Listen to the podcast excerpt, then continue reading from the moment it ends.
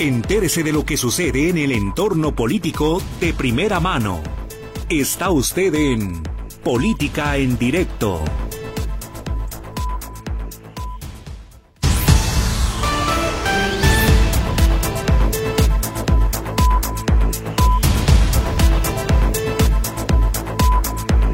Buenas tardes, bienvenidos este viernes, viernes de lluvia, viernes 16 de febrero de 2024 a Política en Directo. Gracias, gracias por su compañía. Es Roberto Álvarez, el responsable de la conducción técnica del programa, y es Bere Flores. Berenice Flores, la que atiende líneas telefónicas. A ustedes que nos acompañan, espero que lo estén haciendo felices, resguardados, cómodamente, y a los que en estos momentos no están en esas condiciones de disfrute, que tienen que dirigirse a algún lugar, los que se encuentran sobre todo en su vehículo y que nos sintonizan. Gracias por ello. Apelo a la paciencia. Usted que se está conduciendo de un lugar a otro, hay zonas con encharcamientos, esta lluvia, una lluvia no es copiosa, sin embargo persistente. Y bueno, las temperaturas han descendido, usted lo sabe, hasta el día de mañana, al punto que hasta el festival GDL Luz se suspenderá esta noche. Pero no es el tema que nos ocupa hoy. Después de saludar, entramos de lleno a las notas más importantes, hoy es un viernes, un viernes muy movidito, y en el tema de la política también, no solo la política partidista, sino también la política institucional y temas que tienen que ver con decisiones que repercuten en la manera en que estamos viviendo, en la manera en que estamos padeciendo también. Saludamos pues a los desvelados, como siempre, a la una de la mañana, nos escuchan en su retransmisión, a quienes lo hacen en vivo y a través de la internet. Gracias por ello. Los teléfonos en cabina, 33 38 13 15 15 y 33 38 13 14 21. Línea de WhatsApp o de Telegram, usted elija la que prefiera. El teléfono es el 33 22 23 27 38. Repito, 3322 23 27 38. Le pido que por favor se identifique, me ponga su nombre para compartir con el auditorio. Y como siempre hago un llamado al respeto, a la tolerancia, a que expresemos todo aquello que queremos decir y que expongamos el motivo, el porqué en que estamos fundamentando ese juicio, ese criterio, ese análisis. También bienvenidas las recomendaciones, las sugerencias. Y vamos a comenzar con lo que ya reportó hace unos momentos si usted escuchó el informativo de las 14 horas o incluso en las emisiones anteriores en los espacios de noticias de Radio Metrópoli, en el noticiero Notisistema, a Héctor Escamilla Ramírez, que le dio cobertura a una manifestación de trabajadores de la Universidad de Guadalajara, tanto académicos como administrativos, en contra de la reforma de pensiones. Un tema que abordamos desde la semana pasada con expertos, con conocedores, con estudiosos del tema, profesores de la Universidad de Guadalajara, preocupados por lo que ya se adelantaba desde enero por parte del propio rector, sin dar más detalle por el rector, aunque sí tuvo una reunión ya con pensionados y jubilados hace unos días y por cierto, el día de antier emitió un comunicado de prensa sobre el tema. Sin embargo, todavía no ha dado entrevistas ni ha hablado a detalle, sobre todo de los temas que están subrayados como inconsistencias o como preocupantes y me estoy refiriendo a los que se oponen a esta reforma, porque, de acuerdo con el comunicado de prensa que emitió la Casa de Estudios el día de antier, los jubilados y pensionados que se reunieron con el rector estuvieron hasta agradecidos, considerando que se está manejando en forma muy responsable el fondo, que se está adelantando para seguir siendo uno de los fondos más sólidos, incluso eh, en un tema que en forma reiterada les dijo el rector, eh, está la Universidad de Guadalajara, entre las 14 universidades que manejan mejor su fondo, pero habló de las 14 que tienen problemas, lo que es una crisis financiera por no haber tomado medidas. Pero aclaró que aquí en la Universidad de Guadalajara, las decisiones del Fondo de Pensiones que se toman 30 años antes de que vengan colapso se tomaron en la pasada reforma de 2003. Por eso se reunió para decirles que a ellos, a los que hicieron su esfuerzo y que ahora están gozando de su pensión, no se les, se les verá incrementada en ni un solo peso su aportación. Ellos cumplieron y se espera que los que ahora tendrán que cumplir tampoco se vean afectados en lo sucesivo. Es decir, solamente los trabajadores en activo estarían aportando y aclarando por parte del rector insisto, de acuerdo al comunicado, que como este fondo cuenta con una bolsa de casi 19 mil millones de pesos y que un estudio actual elaborado para la Casa de Estudios les advierte que se pueden acabar las reservas si no hay una reforma. Esto ocurrirá en el año 2039, es que hoy habla de una reforma para ser responsables. Y fue algo que, de acuerdo a los reportes que se hicieron por la Casa de Estudios, generó estas expresiones, como por ejemplo de un pensionado del Centro Universitario de Ciencias Sociales y Humanidades, es una mujer, Rosalinda Rodríguez Delgadillo, hablar en favor de la propuesta del rector, diciendo que hay preocupación por la nueva generación de los pensionados y jubilados y sobre todo la atención de no pedirles más a los que ya están en esta situación y que en 2003 formaron parte de dinero extra que había que aportar para evitar el colapso de este fondo que, insistió el rector, está bien manejado y la universidad presume ser de las que tienen mejor sistema de pensiones. Sin embargo, esto de que se ha requerido una reforma para evitar una crisis es lo que hace ruido, ruido para los que han estudiado detalladamente lo que se dice y encuentran contradicciones, incluso hablan de mentiras. Así, con toda claridad lo señalan, dicen que no es posible que se esté pretendiendo una reforma diciendo que no se les va a afectar cuando el incremento salarial a partir de este año y hasta el 2029 ya se tiene pactado que será de un 3% independientemente de la inflación. Y advierten que la inflación seguramente será superior al 4%, como acaba de ocurrir al cierre del 2023. Hablan de una precarización que se agrega a la que ya se ha venido acumulando en los últimos seis años y una precarización que, de acuerdo a expertos del Centro Universitario de eh, Económico y Administrativa del CUSEA, de trabajadores del área correspondiente que dan clases allí y que están como profesores desde hace no 10 hasta más de 20 y 30 años que han estado en activo en la Casa de Estudios, dicen que con la reforma que planteó el gobernador Enrique Alfaro, que también hay novedades el día de hoy porque avanza, es algo que ya se toma de hecho, de facto, más recursos habrá para la universidad. Sin embargo, advierten la incongruencia de menos recursos salariales, esto es lo que ellos exponen, hablan de recursos a un fondo del que no se han transparentado los números en los últimos años, expresan con preocupación minusvalías y en este espacio, en política en directo, ya tuvimos algunas voces, entre ellas la del profesor del CUSEA, Pablo Sandoval, quien hablaba incluso de algo que consideró gravísimo, un fondo que no está vigilado, porque nunca se creó en los últimos 20 años la comisión de vigilancia y habrá que darle seguimiento en quién recae la responsabilidad de esta terrible omisión de que se esté trabajando sin una comisión de vigilancia. ¿Dónde están los recursos y ha habido o no las minusvalías? La transparencia es la que quieren, además del esfuerzo a la par de la universidad en cuanto a un plan de austeridad más riguroso, y que se limiten los privilegios para la alta burocracia. Incluso el día de hoy,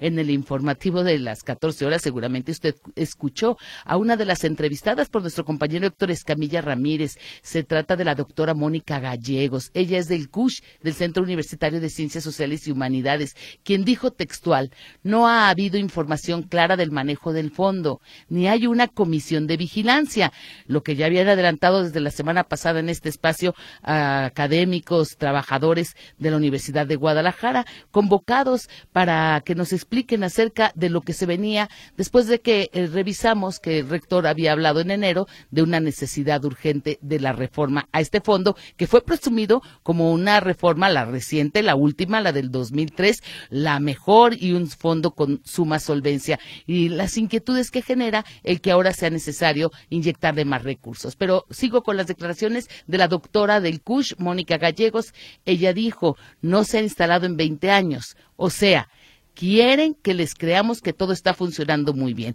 Allí radica la inquietud, la duda razonable y el interés de que se esclarezca, que se aclare. Los manifestantes colocaron lonas y mantas afuera de la rectoría de la universidad. Insistieron que a pesar de la muerte de Raúl Padilla el año pasado, se sigue creando infraestructura para generar cargos directivos y para favorecer a personas afines al grupo político de la Casa de Estudios. También por parte de los profesores del Centro Universitario de Ciencias Sociales y Humanidades está difundiéndose una gráfica muy clara, muy elocuente acerca de su rechazo las razones por las que estarían en contra de las modificaciones al régimen de pensiones que tiene la universidad.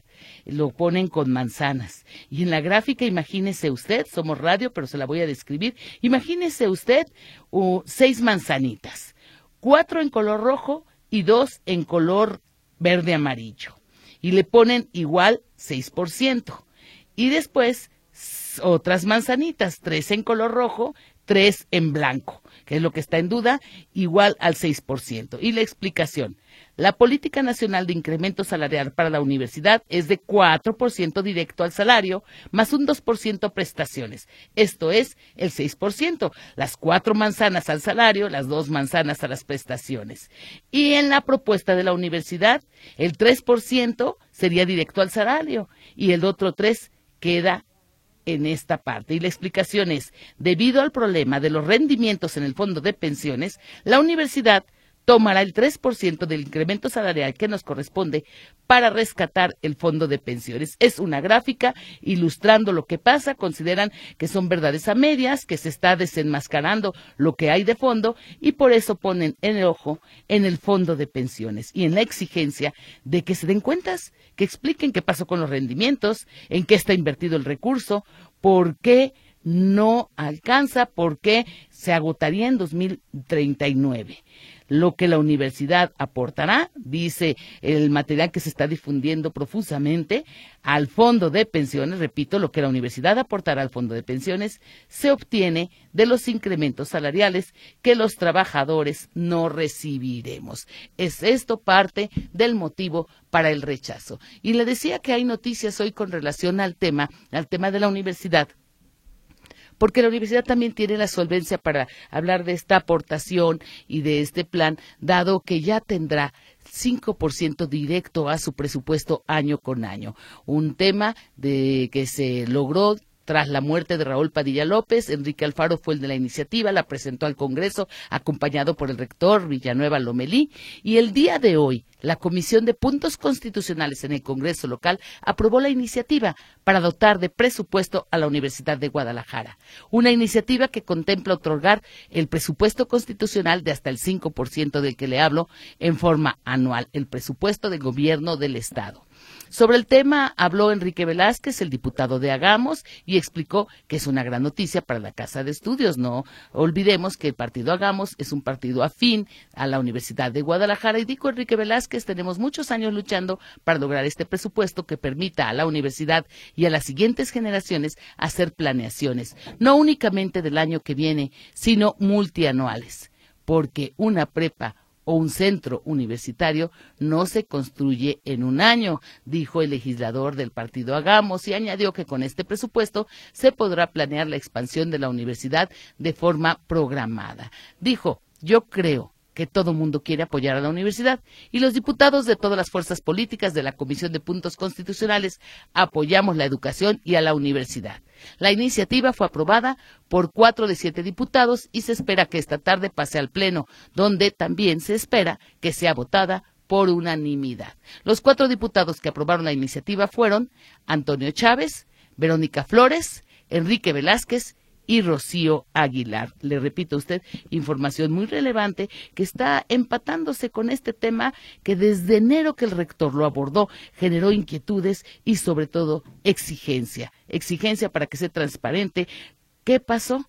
¿Dónde se ha invertido? lo del fondo de pensiones de los trabajadores, que no es una cantidad menor, pero ¿qué pasó? ¿Por qué es necesario reformar de nueva cuenta el régimen, cuando se supone que en 2023 se estaba dando un paso para darle total solvencia y manejo sólido.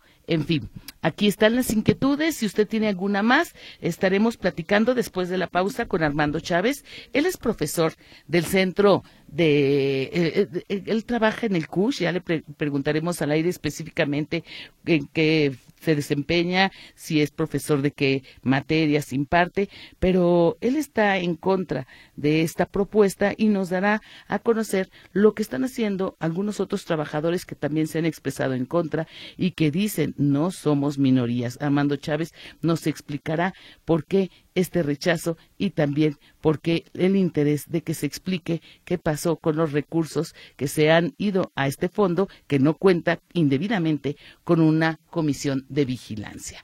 Pasemos a otros temas en la información nacional el día de hoy. El presidente señaló que Mexicana de Aviación tiene un problema para adquirir aviones. Se han encontrado a la hora de la operación de la empresa con algunos problemas, algunas dificultades y prácticamente es para adquirir unidades. Y el presidente dice que eh, la empresa Boeing podría entregar aviones hasta el año 2028. Un panorama no muy positivo en un momento en que se está criticando al gobierno federal por el manejo de algunas empresas que han pasado precisamente a esta esfera considerando que son áreas estratégicas de acuerdo a lo que el propio presidente ha expresado. Sin embargo, las críticas acerca de que cada vez se abarca más y en más áreas. Pero mire, entre las críticas de hoy, Xochitl Gálvez, la candidata presidencial, que usted sabe es del PRI, PAR y PRD, de estas tres fuerzas que integran la coalición eh, Fuerza y Corazón México, demandó al gobierno que haga una investigación acerca de los atentados en contra de funcionarios públicos y aspirantes a las candidaturas. También de aquellos que pudieran estar integrando una red de huachicol de los Estados Unidos hacia México. Dijo que en su reciente visita a México, a Estados Unidos, leyó una carta de legisladores que enviaron al Departamento de Estado para que se aclare este tema.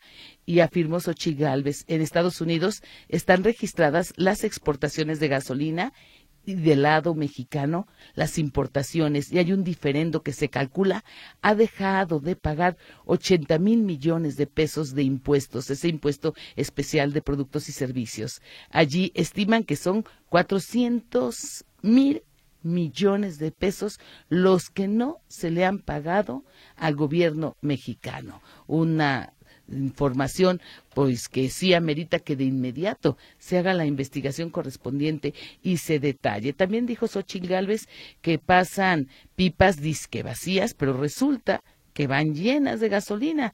Entonces deslizó así. Ese era justo el negocio del señor Carmona, llamado el rey del Guachicol, y a Mario Delgado, presidente de Morena, sí se le vio en los camiones de Carmona, en las camionetas de Carmona. Esto último, una manera muy suspicaz de relacionar al em, morenista Mario Delgado con un líder nada más ni nada menos que el rey de Huachicol, fundamentándose en su reciente visita también con los datos de la cantidad importantísima 400 mil millones de pesos que se estarían dejando de recibir solamente por impuestos debido a esto, al robo de hidrocarburos. Es momento de hacer una pausa para regresar de lleno con la entrevista. Tenemos mucha información. Bueno, quizá antes de irme, porque ya me lo están preguntando, eh, relacionado con lo que pasó con Signalab. Ayer eh, tuvimos la opinión del doctor Jorge Rocha Quintero y desde ayer mismo se resolvió un tema que también se difundió ampliamente y del que ya aquí en los espacios informativos les dimos cuenta que Rosana Reguillo, la directora de Signalab, este laboratorio de innovación y tecnología y de estudios interdisciplinarios aplicados del ITESO, decidió no participar en la selección de preguntas para el primer debate, no participar en esta encomienda que tendrá Signalab, precisamente para no ser motivo de problema, para que haya tranquilidad, certeza, confianza, llámele usted como quiera, porque finalmente la metodología es una, es rigurosa, ya se aplicó y es la que se tendría que aplicar de nuevo. Pero eh, Rosana Reguillo decide hacerse a un lado para evitar cualquier problema. De esta manera será que el ITESO seguirá con la participación en este proceso de selección, de filtrado de las preguntas de todos los ciudadanos que deseen hacer llegar alguna inquietud a los participantes en el debate, pero no tendrá presencia ni injerencia su coordinadora, su directora Rosana Reguillo. Vamos a la pausa, regresamos de inmediato.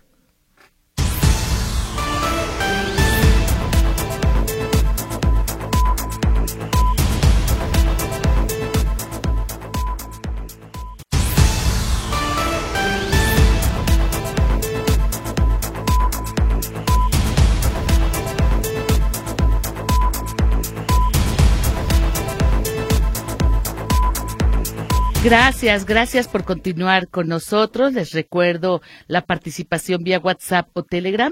Marque usted el 33 22 23 27 38. Y tal como lo anuncié, para conocer a detalle por qué hay preocupación y repudio a la propuesta que hace el rector respecto al régimen de pensiones de los trabajadores de la Universidad de Guadalajara, saludamos a través de la línea telefónica a Armando Chávez. Eh, qué mejor que sea usted, profesor Armando Chávez el que nos cuente eh, qué se desempeña, cuál es su actividad en la universidad y que nos diga por qué incluso se han manifestado señalando no a la propuesta de reforma y que hablan de que estaría de aplicarse siendo lesiva para los trabajadores. Gracias por la entrevista. Muchas gracias por su invitación. Eh, buenas tardes a usted y a sus radioescuchas. Eh, bien, efectivamente, ah, bueno, yo trabajo en, eh, como profesor en, la, en el Centro de Universitario de Ciencias Sociales y Humanidades de la Universidad de Guadalajara. Este, efectivamente, como usted señala, em, eh, el rechazo a la, al sistema, a la modificación del sistema de pensiones es porque está indefectiblemente ligada al tema salarial. Los salarios en la Universidad de Guadalajara han recibido un menoscabo de alrededor del 10% en los últimos cinco años, este, y eh, esta propuesta de reforma de, del sistema de pensiones significa que nosotros aportaríamos o, renunciaríamos a incrementos salariales sucesivos en los próximos cinco años que van a, a, dañar más nuestro salario ya de por sí este que ha quedado retrasados respecto a, los, a la inflación y entonces tendremos una aceleración de deterioro de nuestro salario en los próximos cinco años, no solo para los trabajadores activos, sino también para los jubilados. Hoy estuvimos presentes desde las 10 de la mañana en el Paraninfo, sabiendo que hoy se iba a reunir el Consejo General Universitario y para presentar, bueno, nuestra, hacer patente nuestro rechazo a la modificación. ¿Han tenido alguna respuesta o acercamiento con el rector, con las autoridades universitarias, incluso con los sindicatos, aunque sabemos que generalmente quienes se atreven a alzar la voz, pues no, no están alineados con lo que marcan los sindicatos porque consideran que son muy dúctiles a lo que la rectoría instruye?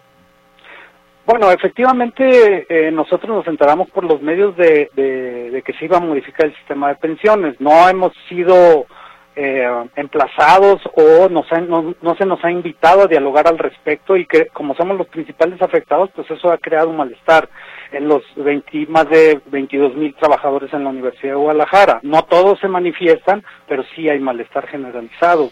Entonces, eh, eh, precisamente hoy al estar en, en el Paraninfo, el rector se acercó para, con nosotros para intercambiar algunas palabras eh, no salimos del todo de acuerdo en los números que maneja él y los que nosotros manejamos, ya que él eh, hablaba de un aumento del 3% y nosotros le hicimos ver que la política federal al respecto señalaba 4% directo al salario más 2% de prestaciones.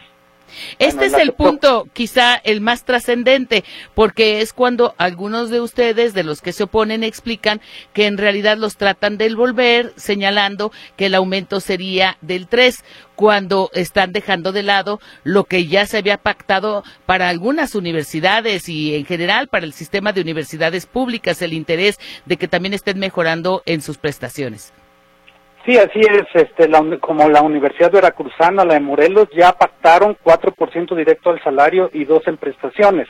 Él ya nos, eh, eh, a raíz de ese eh, intercambio de ideas que tuvimos en la mañana en, en, a la entrada del Paraninfo, nos hizo entrega del comunicado de la SEP que señala 4%, efectivamente, 4% directo al salario y uno en prestaciones.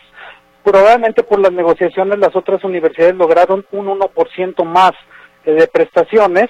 Eh, bueno, pues que hace, pone de manifiesto cuáles son las prioridades de, eh, esas universidades, que es la academia. pero aquí se nos pretende quitar uno, un, un 1% del, del aumento directo al salario y no se había hablado nada de ese 1% en prestación. Profesor Armando Chávez, entonces el encuentro, para, aunque fue breve, fue muy importante, porque el punto toral de esta reforma, que es lo que ustedes dicen, nos estaría costando, sería lesivo para nosotros, dejaríamos de recibir un incremento salarial mayor por estar aportando a un fondo del que no nos rinden cuentas. Sí, bueno, no hay claridad. Este, él dice que todo está claro, pero bueno, no, no, no, hemos recibido las explicaciones suficientes y tampoco hemos dialogado respecto a los datos y, dudas que nosotros tenemos.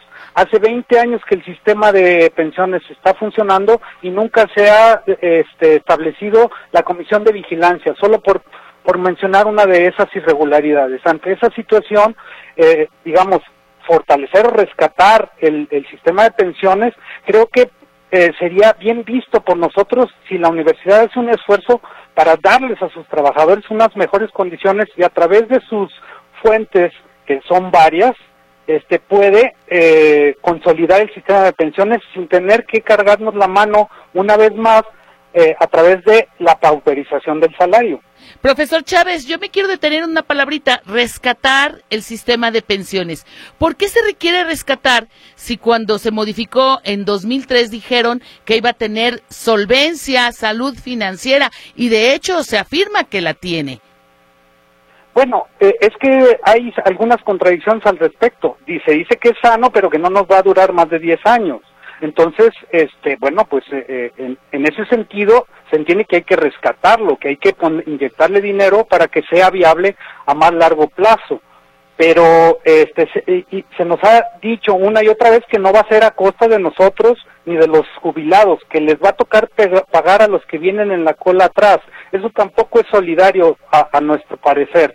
Y, y tampoco es cierto que no nos va a costar. Nos va a costar no tener los incrementos salariales en los siguientes cinco años que van a deteriorar aún más nuestro salario de manera significativa. Quiero puntualizar esta parte de lo que el rector les respondió, incluso lo dice usted con un documento, con un oficio de la Secretaría de Educación Pública Federal respecto al incremento a las universidades públicas no, eh, por lo pronto en algunas, como el caso de la Veracruzana que usted nos menciona, no fue el 4 y el 2, pero fue previa negociación con ellos. Sin embargo, sí el 4 directo al salario y el 1% prestaciones.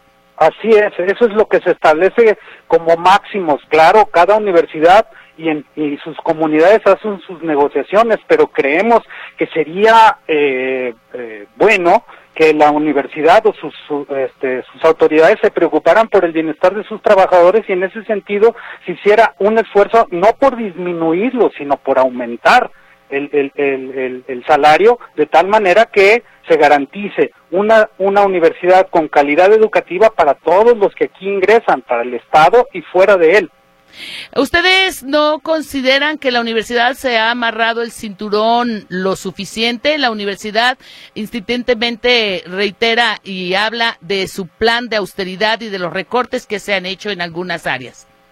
Bueno, este, ahí diferimos en ese sentido. Creemos que la brecha salarial es enorme entre los que ganan bien por ejemplo, los funcionarios que ganan su salario como académico y su salario como funcionario, y son salarios bastante altos, lo cual ha creado una brecha salarial enorme entre más del, un poco más del 60% de profesores y trabajadores administrativos que ganan salarios bastante malos y que, bueno, pues están muy atrás de, esos salarios que perciben los funcionarios. No, no decimos que esté mal que, que, que, perciban salarios altos, pero entonces nosotros tendríamos que tener salarios más dignos que no tengan, que no presenten esa brecha salarial enorme, que no y cabe apuntar que esa brecha salarial no se presenta en otras universidades ni de Latinoamérica, ni de, ni de Estados Unidos, ni de Europa. Es la Universidad de Guadalajara con la mayor brecha salarial en todo el país y en, y, en muchas partes, eh, comparándola con otras latitudes.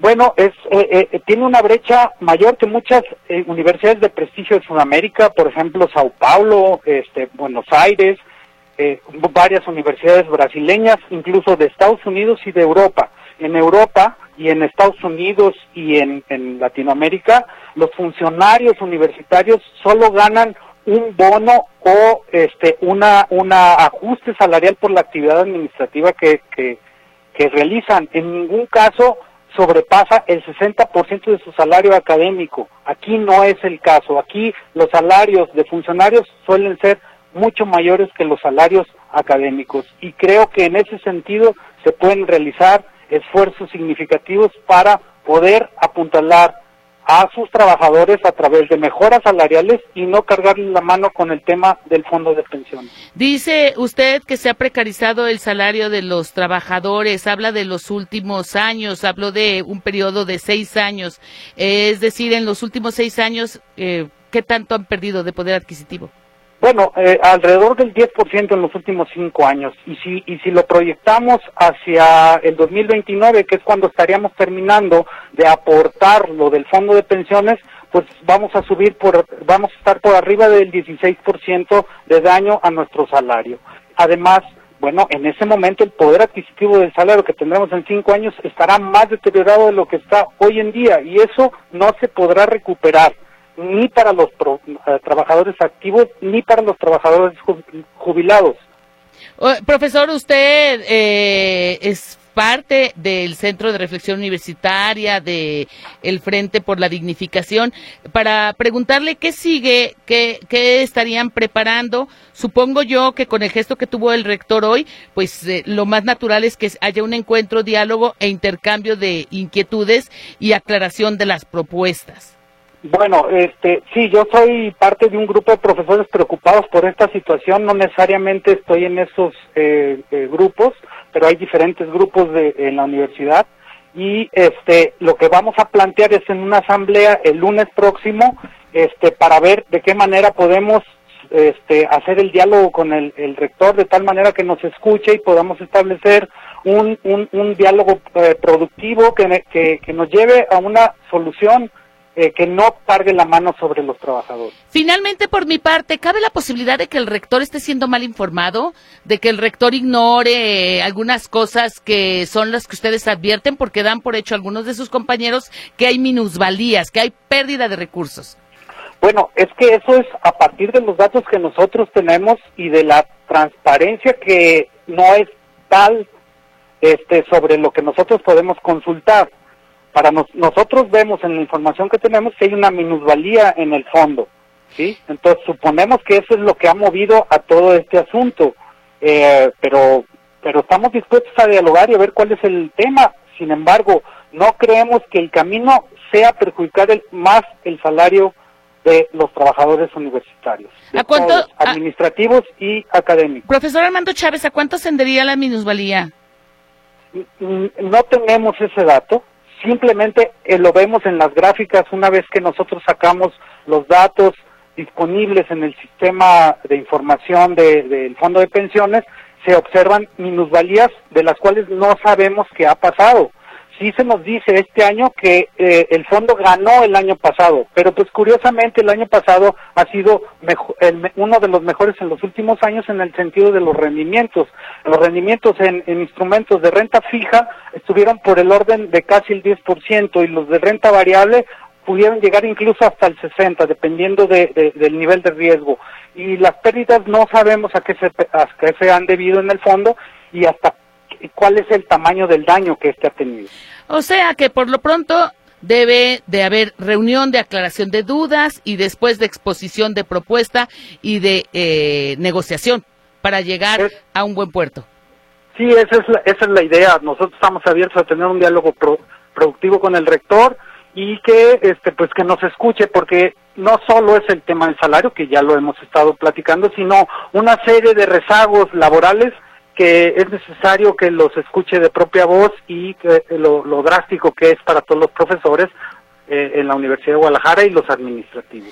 Muchas gracias de nueva cuenta, profesor Armando Chávez. Él trabaja como tal, como profesor en el Centro Universitario de Ciencias Sociales y Humanidades. Buenas gracias tardes. a usted. Estamos pendientes de la asamblea que tendrán el próximo lunes. En tanto, vamos a una pausa y regresamos con la participación de ustedes.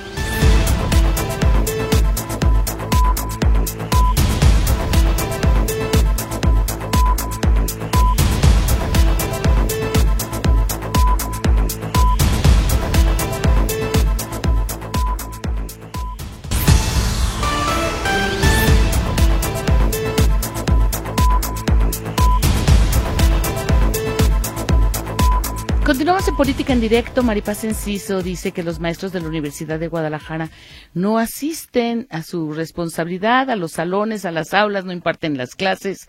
Eh, habla de que falta también supervisión y el que estén en este tipo de tareas manifestándose pues también hace que falten a su responsabilidad como profesores. Dice que hay muchas anomalías y que se hacen campañas. Raúl Castro, pedirle por favor, Esperanza, que entreviste al senador de Morena, Alejandro Rosas, o al activista Javier Sicilia, para que nos hagan una valoración acerca de la actual administración del presidente López Obrador. María Concepción Reyes si nos van a quitar un 1% del 4%, eh, pues dice que no lo dice, no sé si como pregunta o como afirmación, lo afirma, dice sí, nos van a quitar el 1% de ese 4 y quedaría el incremento en el 3. Carmen Prisú, qué bueno que se hizo justicia, que Pedro Kumamoto va a quedar como candidato por Morena y aliados a Zapopan, lo mismo que se hizo justicia en el caso de Puerto Vallarta.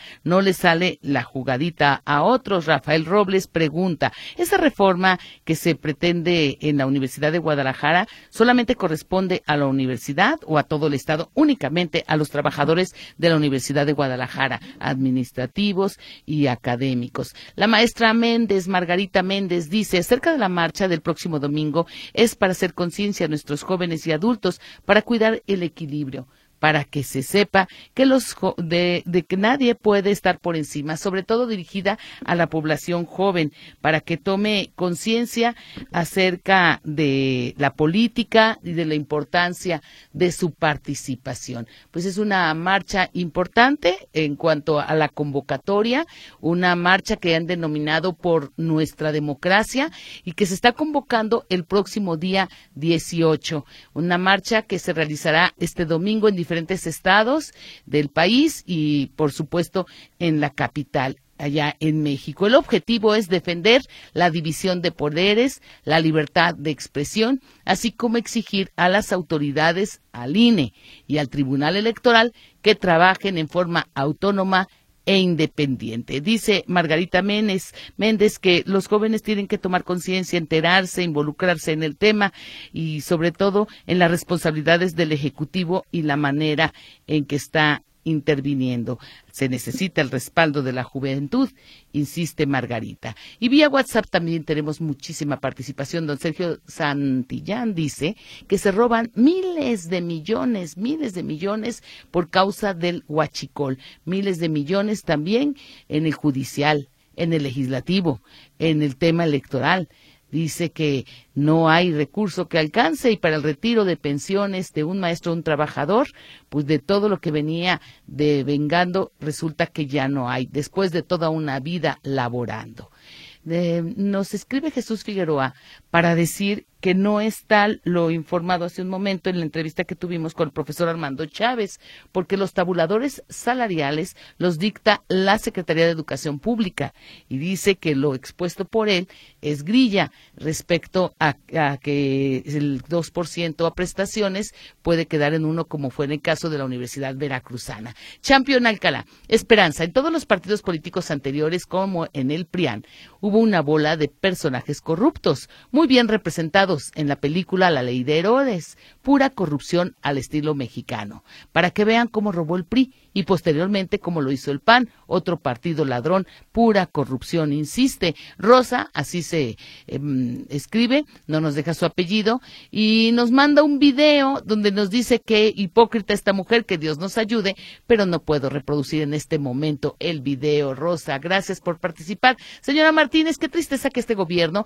tenga a corruptos, que el presidente no haga nada para eh, detener la desaparición de personas. Es una vergüenza. Le debería de dar vergüenza que se entere todo mundo de lo que pasa en nuestro país. Y mire, en este tema, el de las personas desaparecidas, el gobierno de Jalisco hoy publicó el registro estatal de desapariciones. Fue actualizado, digitalizado, cuenta con herramientas como un código QR para conocer el estatus de la investigación de cada caso.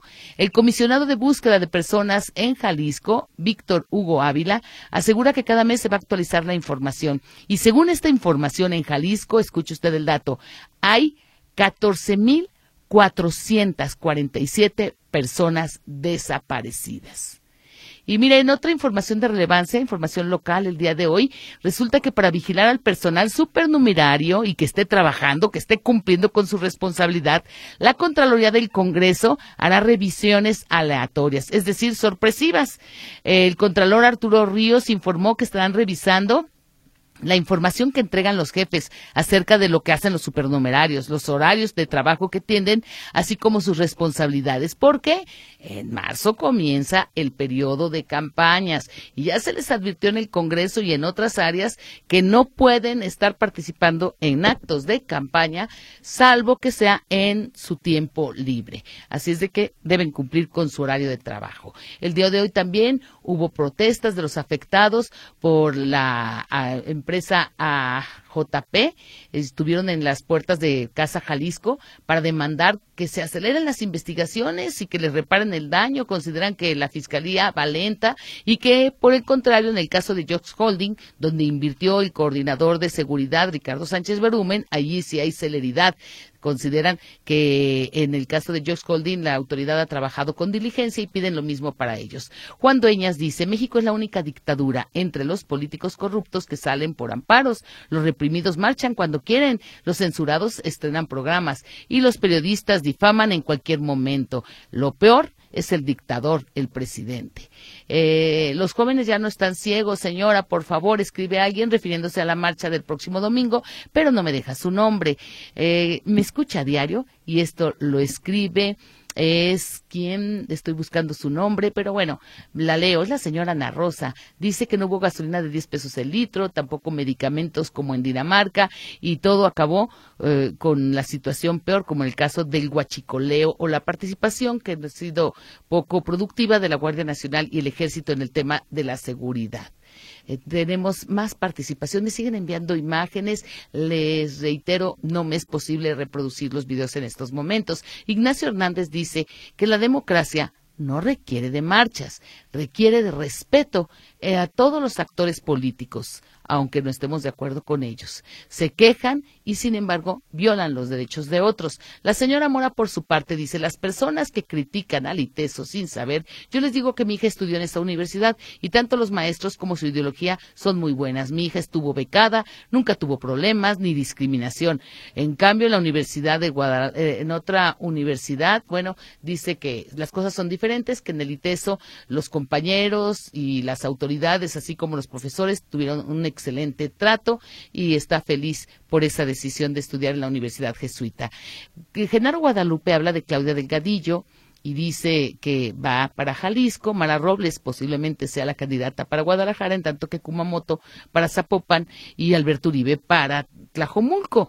Dice, nada más falta que sepamos para Tlaquepaque quién va a quedar allí y dice que así está el estado de Jalisco vistiéndose de tinto y también de otros colores. Don Felipe Lomelí, ahora que ya no fue nota periodística las declaraciones de testigos protegidos, sino del líder del cártel en Guerrero de los Ardillos, cuando estuvo en los Zetas, quien confirma el financiamiento del narco a la campaña del presidente y la operación electoral para su narcogobierno.